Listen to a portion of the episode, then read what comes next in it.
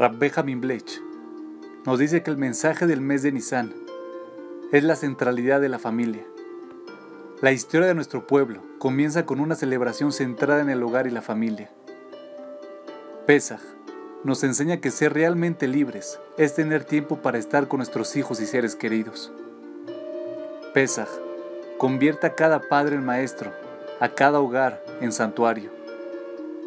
Se espera de los niños que hagan preguntas. Los padres cumplen con su rol respondiendo con historias sobre nuestro pasado colectivo y las esperanzas compartidas sobre nuestro futuro. En la actualidad, es una gran tragedia leer sobre la ruptura de la vida familiar la falta de comunicación entre las generaciones y cómo las dificultades de ganarse la vida evitan que muchos tengan una vida.